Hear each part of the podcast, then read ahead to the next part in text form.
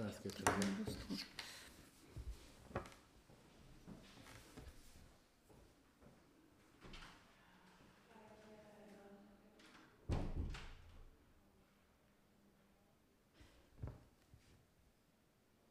Ich habe mich sofort an eine Situation erinnert, die mich total überrascht und erfreut hat und mit der ich eine Buntheit assoziiere.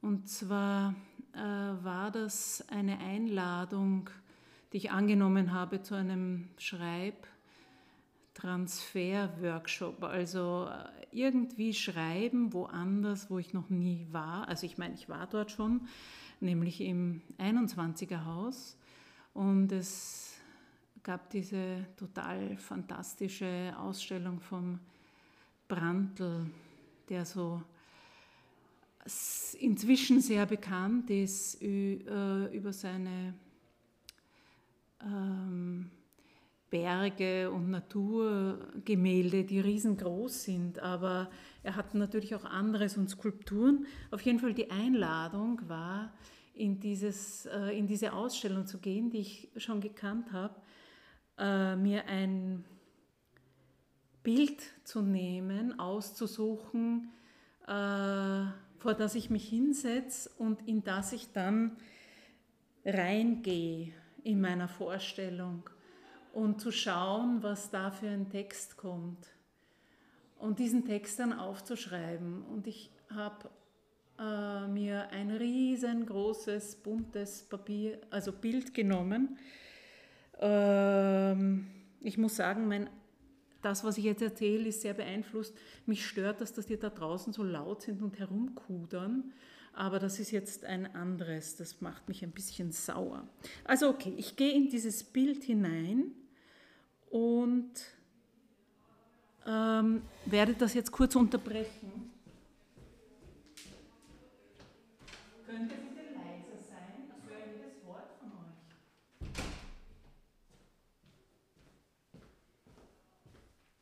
euch. Okay, das war ein Nebenschauplatz. Also ich gehe in dieses Bild hinein und es kommt mir so vor, es war total haptisch und es kommt mir so vor, als ob äh, diese bunten Fetzen von oben herumhängen. Und mir ist eine Geschichte eingefallen mit einem Mädchen, das blind ist und sich äh, Stoff kaufen will und ihr Bruder begleitet sie und es geht darum, wie lang kann sie die Verkäuferin täuschen, davon äh, täuschen, äh, bis die erkennt, dass sie blind ist. Und mir hat diese Geschichte unheimlich gut gefallen. Also mir hat meine eigene Geschichte gut gefallen. Äh, sie war natürlich verbesserungswürdig äh, und bearbeitbar, aber mich hat das unheimlich fasziniert, wie dieses, dieses Visuelle, das Haptische, das Hören, wie sich das alles verschlungen hat. Und ich war ganz beglückt, weil ich mir gedacht habe, wow, das ist eine Ebene, das könnte ich mit jeder Ausstellung machen. Also, wie soll ich sagen, es hat sich eine Tür geöffnet, auch Bilder ganz anders wahrzunehmen und ganz anders zu Texten zu kommen.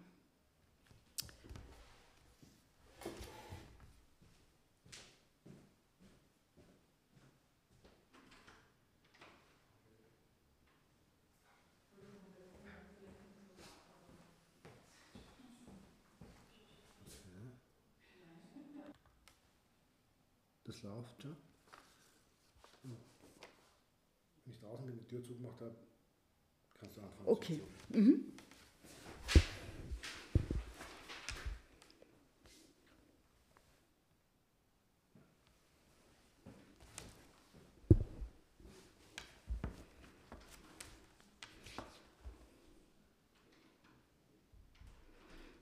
Es war wohl der Grundstein. Vor dem Haus meiner Eltern war ein großes Feld. Äh, die riesige Reitschule verwendete dieses Feld für eine Ausreitstrecke, die auch hinter dem Haus meiner Eltern vorbei führte. ich erinnere mich, ich war um die drei Jahre alt und äh, ein Herr mit einer großen schwarzen Stute pflegte diese Strecke als Ausreitstrecke Strecke zu nutzen. Ähm, ich sah ihn schon, wenn er am Feld entlang galoppierte, rannte dann hinten den Garten hinaus und wartete, bis er mit seiner Stute vorbeikam. Meine Mutter hatte ich schon vorher mobilisiert und daher blieb jedes Mal stehen. Meine Mutter hob mich vor ihn in den Sattel und er nahm mich ein paar Schritte mit. Es war wohl der Grundstein, und zwar der Grundstein für meine Liebe zur Freiheit, für meine Fantasie, für meine Ziele im Leben. Der Grundstein war die Stute und der Herr, der alte Gentleman.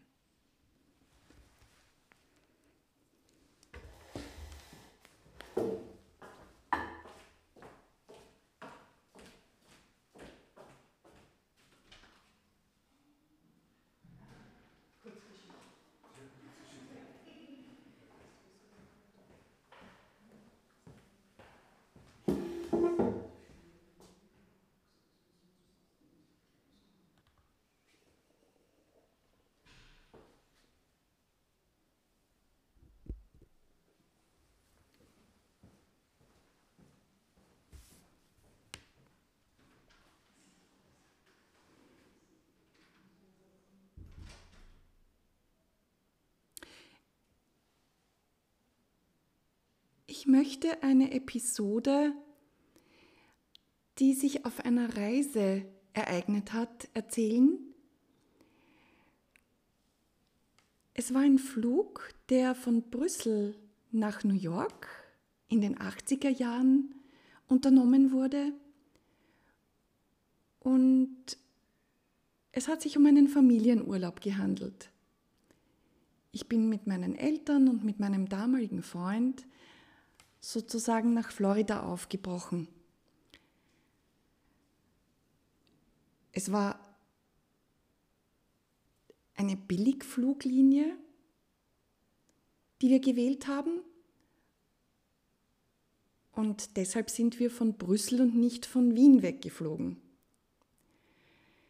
Am Flughafen in Brüssel waren wirklich alle Nationalitäten vertreten, die sich auf diesen Billigflug sozusagen begeben haben, um halt mal gemeinsam nach New York zu reisen.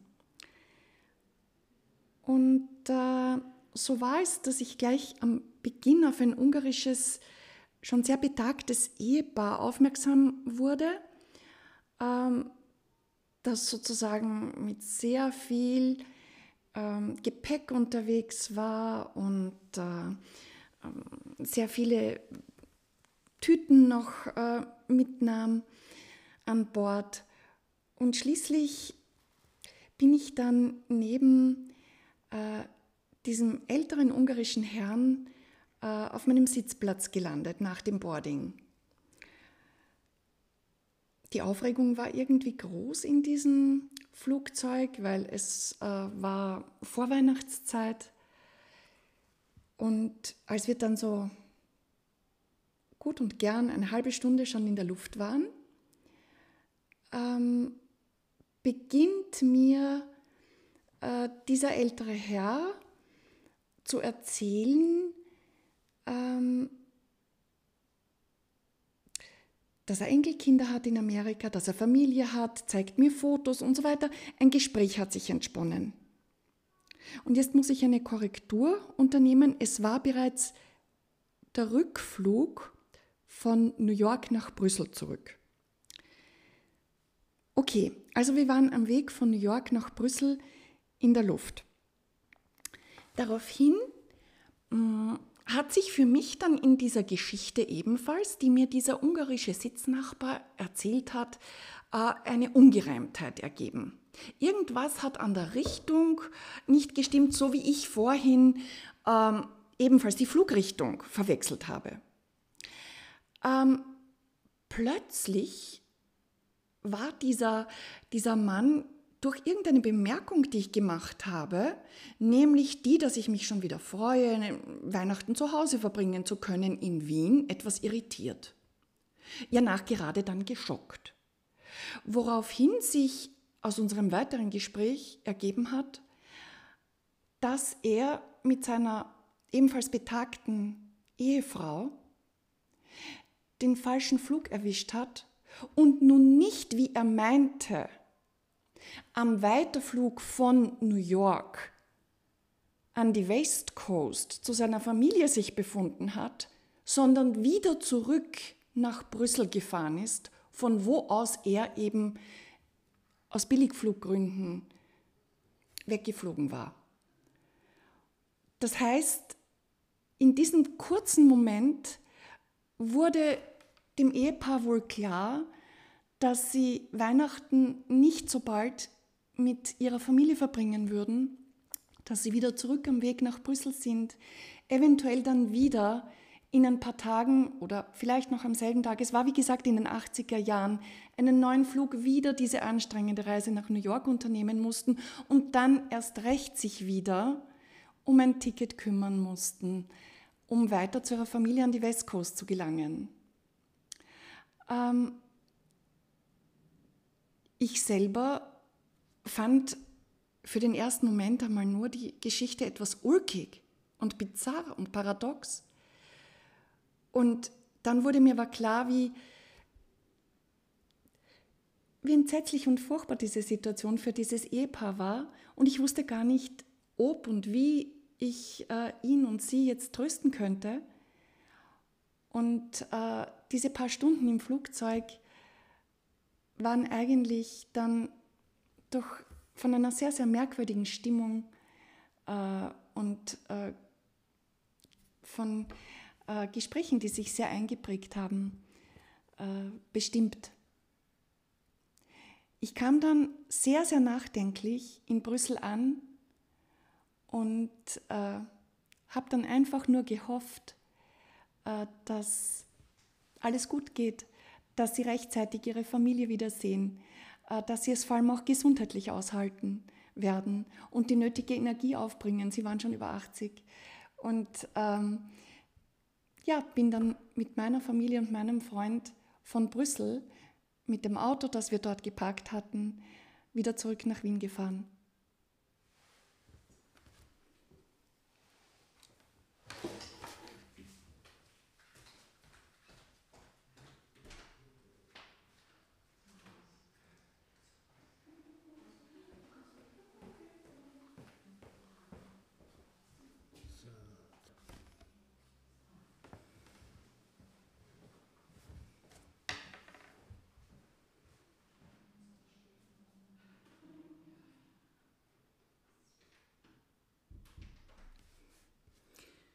Monolog um 11.07 Uhr, 2. Juli 2022. Im leeren Raum bin ich niemand. Ich bin 54 Jahre alt und ich habe Kopfschmerzen. Mein Kleiderschrank ist voll, aber ich habe nichts anzuziehen. Das lese ich öfter in Frauenzeitschriften. Mein Kopf ist voll mit Gedanken, aber ich habe nichts zu sagen. Draußen ist es Sommer zum 54. Mal. Im Sommer tragen die Leute fast nichts und man kann ihre Gedanken auf ihrer Haut lesen. Thema verfehlt.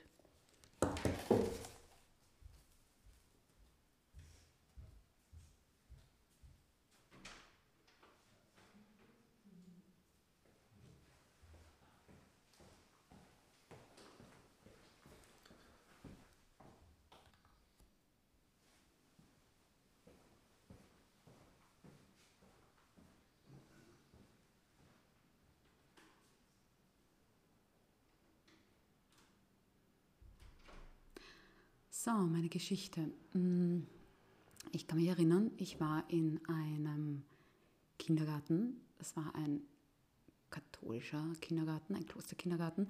Meine Familie war eigentlich nicht besonders katholisch, zumindest meine Eltern nicht. Meine Großeltern sind vom Land, das war ein bisschen, die waren ein bisschen äh, strenggläubiger.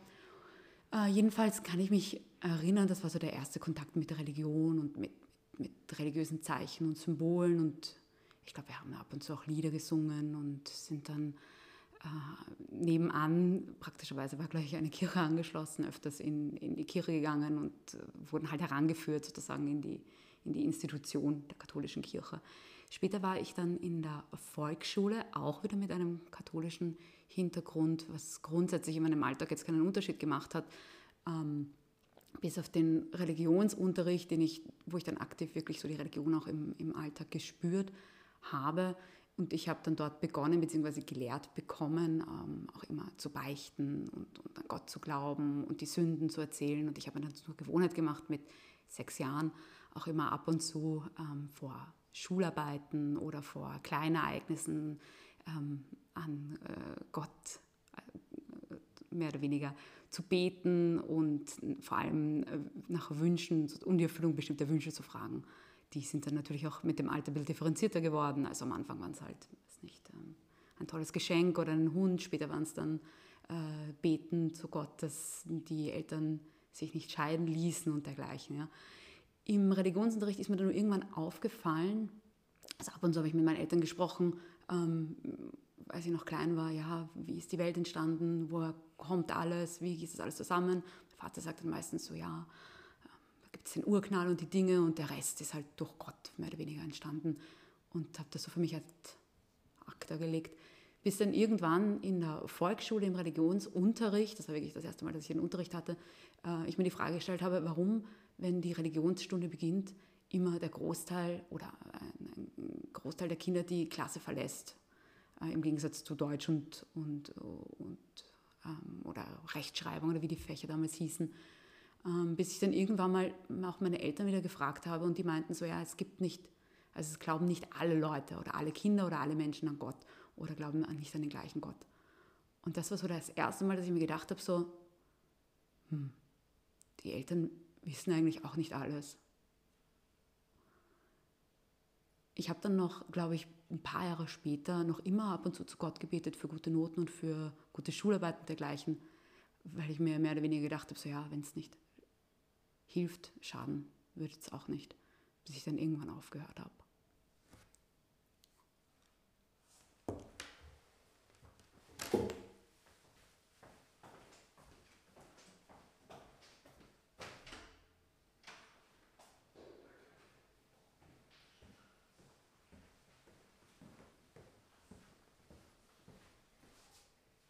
Mhm.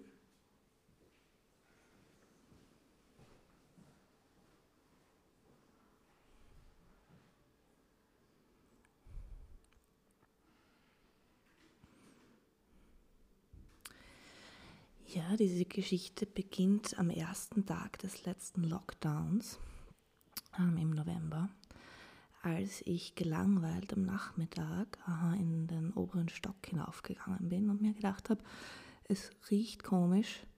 Äh, meine Mitbewohnerin war oben und ich frage sie, riecht es komisch? Und sie sagt, na, es riecht nicht komisch. Und sie sagt, Kathi, ich brauche wieder mal ein Abenteuer. Und wir fliegen nach Barcelona oder Portugal oder was auch immer. Und sie beginnt Flüge zu suchen, geht dann hinunter ins untere Stockwerk aufs Klo und sagt, es riecht komisch. Und in dem Moment wissen wir beide, dass es brennt im Haus. Äh, wir packen unsere Sachen. Innerhalb von 30 Sekunden habe ich alles gepackt und versuchen über das Stiegenhaus nach unten zu kommen und treffen nur auf eine dicke schwarze Wand, drehen um, versuchen die Feuerleiter. Ähm, das Fenster vor der Feuerleiter ist geschlossen. Ähm, warum wir wissen, was wir tun sollen, ist, weil ich ähm, drei Tage davor wusste, dass ein Feuer ausbrechen wird. Und das mit meiner Mitbewohnerin bespreche. Ah, was tun wir im Fall des Feuers im fünften Stock? Und ja, und tatsächlich ein paar Tage später brennt es. Ähm, ich bin nicht die Brandstifterin. äh, und dann funktioniert keiner unserer Fluchtpläne. Und wir sind tatsächlich 35 Minuten in der Wohnung eingesperrt, bis uns circa 8 bis 15 Feuermänner aus der Wohnung rausholen können. Ähm, in dieser Zeit habe ich gegoogelt, wie lange es braucht bis zu einer Rauchgasvergiftung und was tun bei einer Rauchgasvergiftung. Und was tun bei Feuer? Habe mit meiner Mutter telefoniert, ähm, meinen Ex-Freund eine Nachricht geschrieben und so weiter. In Wahrheit ähm, kann man nur warten. Und wenn man dann gewartet hat und zum Rettungswagen gebracht wird, wird der CO-Wert gemessen, um die, den Grad der Rauchgasvergiftung festzustellen, was dann aber alles ziemlich egal ist. Ja, und für das bekommt man dann irgendwann eine Rechnung über 700 Euro, weil dieser Rettungseinsatz so viel kostet, ähm, den übrigens beide meine Versicherungen nicht bezahlen wollten. Weshalb ich dann irgendwann beschlossen habe, ähm, ja, mein Leben kostet oder hat offenbar den Wert von 700 Euro gehabt für dieses Erlebnis. Ähm, genau, das ist die Kurzfassung einer sehr langen Geschichte und damit belasse ich es.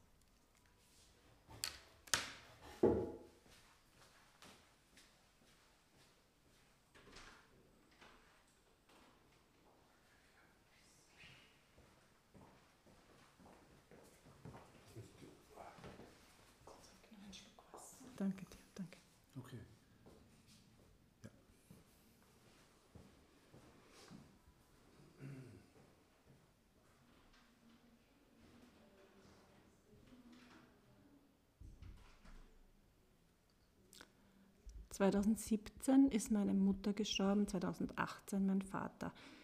Diese beiden Tode haben mich stark verändert. Ich äh, wollte früher nie zu Begräbnissen gehen. Seither liebe ich es, auf Begräbnisse zu gehen. Es zieht mich förmlich hin. Ich möchte dort sein und ich möchte dort weinen. Ich möchte diese Trauer, die immer noch da ist, aus mir herauslassen der ich im Alltag wahrscheinlich auch zu wenig Raum gebe. Jetzt liegen zwei Tanten von mir im Sterben und obwohl ich nach wie vor Angst und Respekt habe vor dem Tod und vor der Nachricht, dass sie ihr Leben hier vollendet haben, ist auch eine Sehnsucht hier, die mich oft überrascht. Eine Sehnsucht, dass ich wieder in dieses Gefühl hineingehen kann, in diese Trauer, in dieses ganz bei mir sein, in dieses Verbundensein mit anderen, die genauso empfinden, in diesen Schmerz. Als eine Schwester meiner Freundin mit 44 an Brustkrebs gestorben ist, haben wir gemeinsam am Telefon geweint. Ich kenne sie schon 20 Jahre, wir haben das vorher noch nie gemacht. Wir hatten Gespräche, so innig, so offen, so wahr wie nie davor und wie leider auch nie danach. Der Tod ist etwas, das mir Angst macht und Respekt einjagt, aber der Tod ist auch etwas, das mich mit einer Sehnsucht erfüllt. Danke.